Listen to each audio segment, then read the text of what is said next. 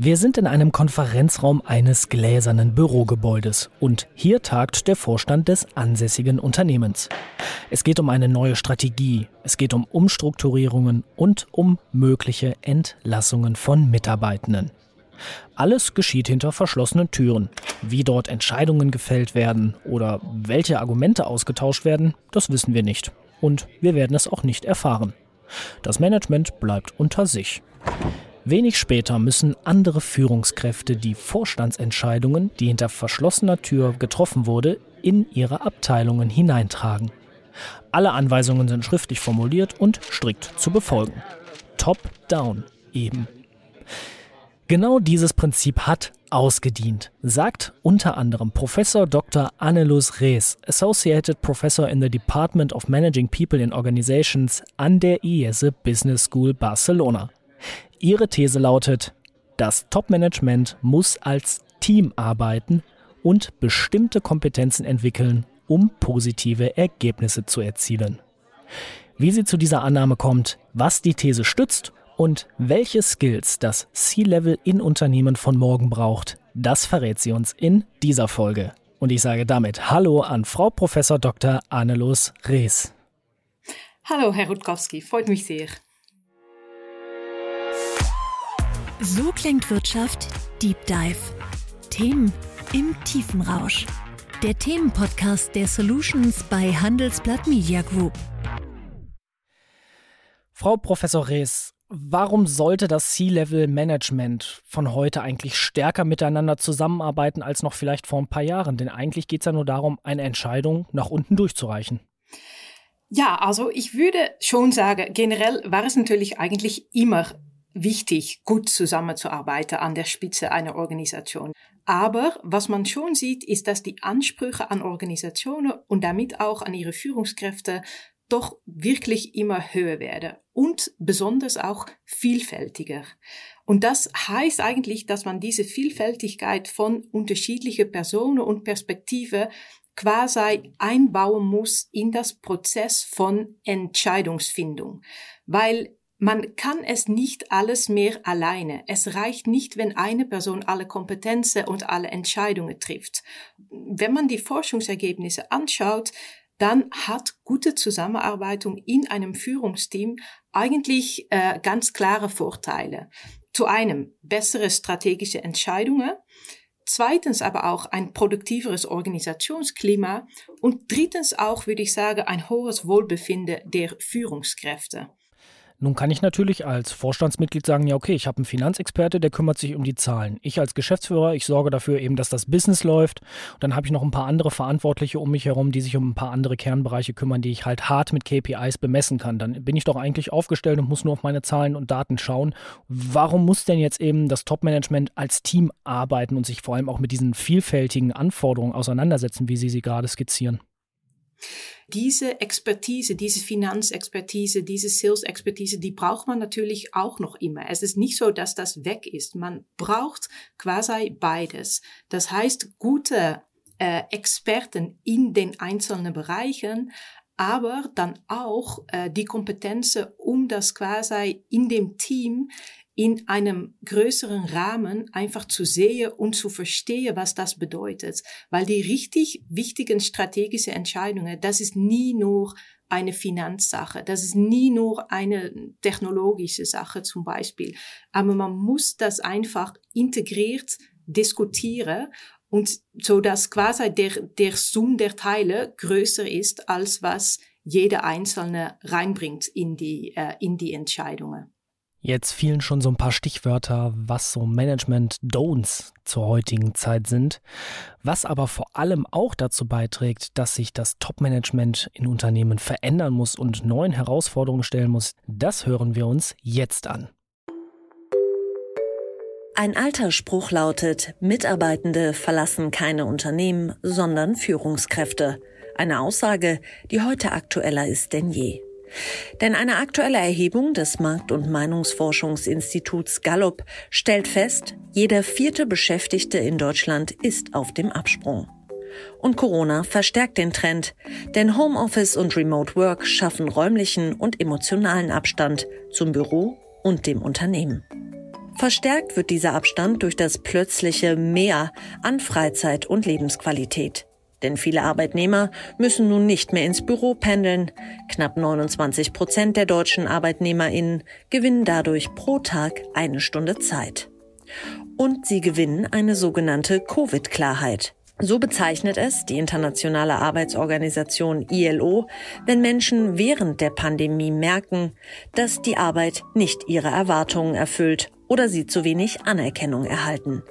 Der letzte Punkt ist dabei vor allem für Führungskräfte relevant, denn viele Mitarbeitende fühlen sich von ihren Firmen und Führungskräften seit der Corona-Pandemie im Stich gelassen. Lag die Quote an Burnout-Erkrankten bei Arbeitnehmern vor der Pandemie laut Gallup-Studie bei etwa 26 Prozent, so stieg sie zuletzt auf 35. Wer als Unternehmen also auf gute Führungskräfte und zeitgemäßes Management setzt, kann Mitarbeitende halten und stärkt so die Leistungs- und Wettbewerbsfähigkeit des Unternehmens. Wenn Sie sagen, die Summe der einzelnen Teile ist größer als eigentlich die bestimmten Kompetenzen einer einzelnen Person. Wie haben Sie das herausgefunden? Denn an der IS Business School arbeiten Sie ja mit den Führungskräften von morgen in den Top-Unternehmen zusammen und bereiten diese sozusagen auf die Berufswelt vor. Generell versuche ich immer eigentlich unterschiedliche Methoden zu kombinieren. Einer von den ersten Studien, die ich zu diesem Thema gemacht habe, das war eine Studie, wo ich Führungskräfte observiert habe. Also ich war tatsächlich da am Tisch bei einem Vorstand. Also ich habe da also Verhalten observiert, die Dynamik observiert, äh, und das ist etwas, wo man einfach ganz genau sehen kann, wie läuft die Dynamik im Vorstand, in der, in der Boardroom so gesagt. Aber dann auch mehr rezent habe ich eine Serie von Studien ausgeführt. Da haben wir Befragungen durchgeführt. Und dort haben wir einfach mit Fragebögen insgesamt hunderte Unternehmen, viele Deutsche äh, dazu auch, befragt. Nicht nur den Vorstand, sondern auch pro Unternehmen hunderte Mitarbeitern, äh, Human Resource Verantwortlichen. Und was ich auch eigentlich generell so mache, ist, dass ich äh, informell auch einfach ganz oft darüber spreche mit den Führungskräften, die wir hier an der Jesse Business School in unsere Weiterbildungsprogrammen haben. Einfach um zu verstehen, wie das ganze Thema der Führungsteams einfach dauernd gelebt und erfahren wird. Und das, glaube ich, ist genau die Schnittstelle, wo man dann auch richtig etwas beitragen kann, wenn man also sowohl die quasi wissenschaftliche, objektivere Perspektiven hat und aber dann auch die Geschichte von der Praxis und was Führungskräfte so bewegt, wie sie darüber nachdenken. Welche Skills sind denn dann überhaupt relevant für die Führung von morgen? Ich glaube, bevor ich wirklich von Skills äh, spreche, vielleicht erstens noch, es ist auch ganz wichtig, dass man einfach den richtigen Mindset sprich den richtigen Motivation hat, um tatsächlich in einem Team zu arbeiten. Weil ich bin mich sicher, dass alle genau die Situation erkennen, dass Teamwork auch ganz frustrierend sein kann, weil man muss Sachen koordinieren, es läuft alles nicht. Es ist natürlich viel einfacher und manchmal auch viel effizienter in der Zeit, wenn man die Sache einfach alleine entscheidet. Also das heißt, man muss sich richtig mit dem Mindset und mit der Motivation quasi ähm, reinfinden. Es ist sozusagen das Fundament. Genau. Aber tatsächlich heißt es dann auch mal, dass man, also wenn man über Kompetenzen spricht, ja, man muss sich da manchmal auch ein bisschen zurückstellen. Kognitive Flexibilität ist eine andere Kompetenz. Es geht vielleicht auf, auch um Themen, die nicht genau das eigene Kompetenzbereich sind. Also man muss sich dann schon darin reinversetzen und das auch aufbringen können, um dann ähm, für den gemeinsamen Zweck quasi seine eigene Meinung da, dazu hinzurichten quasi. Also auch mal, wie man so schön sagt, über den Tellerrand hinausschauen. Genau das. Wenn Sie jetzt davon sprechen, C-Level-Manager sollten im Team arbeiten, wie geht man dann vielleicht mit kontroversen Meinungen um oder vielleicht auch wirklich konfrontativen Meinungsverschiedenheiten? Ich würde sagen, auch wenn Konflikte manchmal schwer sind oder Zeit kosten, äh, um zu lösen. Es ist eigentlich gefährlicher am Ende, wenn man gar keine Meinungsunterschiede hat, weil man will diese Meinungsunterschiede. Wir denken oft irgendwie Konflikt und das hat manchmal ein bisschen so einen negativen Ton, aber das muss eigentlich nicht sein. Man muss wirklich sich selber darin trainieren, in den Mindset, dass das einfach etwas Positives ist. Aber natürlich, also nach dem Konflikt, man muss natürlich auch genügend von der gleichen Ausrichtung haben, dass man auch wieder zusammenkommt. Das hört sich so ein bisschen an, als seien so zum Beispiel Kultur, Werte, aber vor allem Verbindlichkeit und Transparenz sozusagen Fundamente für neue Top-Management-Teams. Das stimmt ganz genau. Diese Themen sind vielleicht leicht, wenn man darüber redet, aber um es tatsächlich umzusetzen, also das kostet natürlich viel Zeit. Wir hatten vor einiger Zeit ein Weiterbildungsprogramm hier an der ESC Business School, wo nur Management-Teams da waren. Und wir haben vier Tage gearbeitet zum Themen von Vertrauen und Konflikt und Kommunikation. Und am Ende des Programms mussten allen Teams quasi ein Pitch vorstellen, um zu sagen, was sie genau in der nächsten Zeit mitnehmen würde und was sie anders machen würde eigentlich alle haben gesagt, wir werden einfach mehr Zeit miteinander verbringen. Wir brauchen einfach mehr Zeit. Was da passiert in diese, in diese Führungsteams, das ist eigentlich vielleicht gar nicht so ganz anders, als was wir sagen für Beziehungen, also überall in Organisationen und auch, also außer Organisationen. Aber Beziehungen muss man einfach pflegen mit, äh, mit Zeit. Delegieren beziehungsweise dieses Prinzip Per Order Mufti, das hat ausgedient. Da haben Sie ja auch Untersuchungen ähm, durchgeführt und da eine Menge zu geforscht. Wie sollte so ein Top-Management-Team, wie Sie es nennen, nun aufgestellt sein und vor allem dann auch eben Entscheidungen kommunizieren, wenn die Tür sozusagen zum Vorstandsraum geöffnet wird? Zalando, die äh, habe zurzeit das Konzept, was man Co-CEOs nennt. Also die haben tatsächlich eingebaut in der formelle Governance-Struktur von der Organisation, dass mehr als ein Person, also zwei Leute oder halt in manchen Unternehmen noch mehr, zusammen verantwortlich sind für das Unternehmen. Es würde mich nicht wundern, wenn wir das in Zukunft auch noch ein bisschen mehr sehe, wo es einfach das gemeinsame Zweck ist ähm, oder Purpose nennt es sich auch manchmal, was quasi Leute zusammen bringt.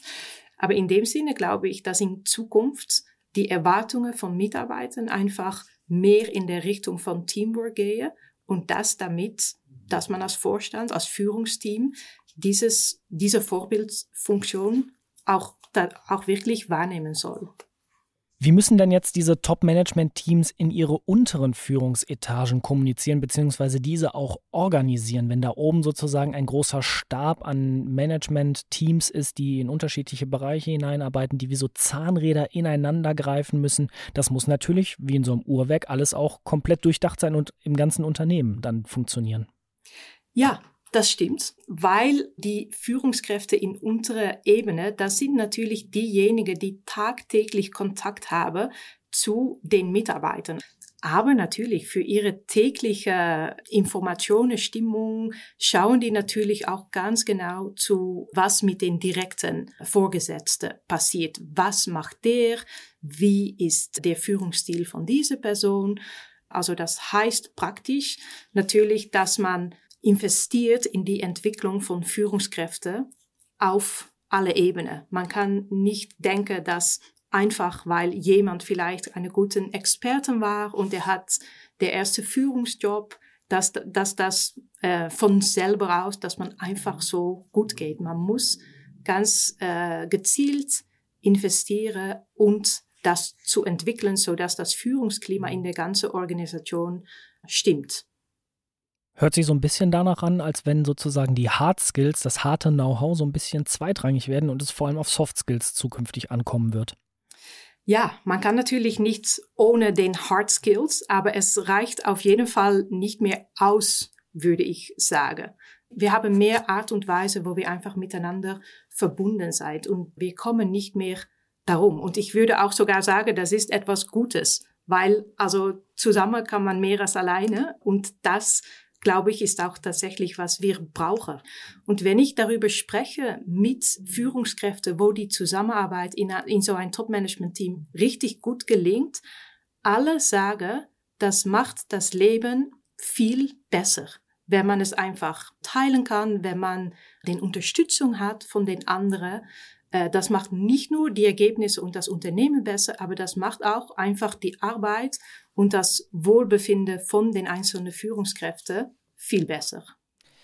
Dann lassen Sie uns abschließend einmal so ein bisschen nach vorne schauen. Wie sieht denn dann nach all dem, was wir jetzt so herausgearbeitet haben, die Organisationsform oder vielleicht auch die Unternehmensstruktur einer Firma in der Zukunft aus, wenn sozusagen diese harten Grenzen, diese Hierarchien, dieses Top-Down-Modell ausgedient hat? Das Wort Netzwerk würde ich schon erwarten, dass wirklich viel äh, wichtiger wird, wie es ist. Wir haben das natürlich immer, wir kennen in jedes Unternehmen hat man die Hierarchie, die formelle Struktur, aber natürlich immer hat man auch die informelle Struktur. Und also jeder weiß, dass man meistens durch die informelle Struktur eigentlich viel mehr getan kriegt, auch wenn die formelle äh, Struktur natürlich ganz klar ausgeprägt ist. Und ich würde erwarten, dass das in der Zukunft einfach noch wichtiger wird und dass es auch ein bisschen schwerer ist, um genau die, äh, die formelle und die informelle Struktur zu trennen. Äh, also das heißt, die formelle Struktur wird wahrscheinlich auch informeller, äh, flüssiger und vielleicht auch ein bisschen spontaner manchmal. Also das glaube ich, das haben wir schon viel gesehen in der letzten Zeit. Und da hat man schon auch gesehen, dass man da mehr erreicht, wenn man nicht nur durch den formelle Struktur verbunden ist, einfach weil man schneller sein kann, wenn man auch die informelle Struktur reinbezieht. Ich würde auch denken, dass Vertrauen, dass das umso wichtiger wird. Wenn man dann offen ist, wenn man informell ist, muss man auch wissen, dass das für das richtige Zweck quasi benutzt wird und nicht für andere Sachen. Also das wäre auch so ein Stichwort, was ich glaube, dass äh, das schon ganz wichtig sein wird. Wir fassen einmal zusammen. Es geht nicht darum, wer oben führt, sondern dass alle Führungsetagen als Team fungieren, verbindlich sind, vertraulich sind und vor allem in Zukunft sind Management-Ebenen hybride, sie sind transparent und funktionieren eben vorbildlich nach Werten und Soft Skills. Sagt unter anderem Professor Dr. Annelus Rees von der IESE Business School in Barcelona. Ich sage danke fürs Gespräch, Frau Professor Rees. Vielen Dank, Herr Rutkowski. Und wir, liebe Hörerinnen und Hörer, hören uns bald wieder zu einer neuen Folge. Bis dahin, machen Sie es gut und ich sage Tschüss bis zum nächsten Mal. So klingt Wirtschaft Deep Dive. Der Themenpodcast der Solutions bei Handelsblatt Media Group. Abonnieren Sie.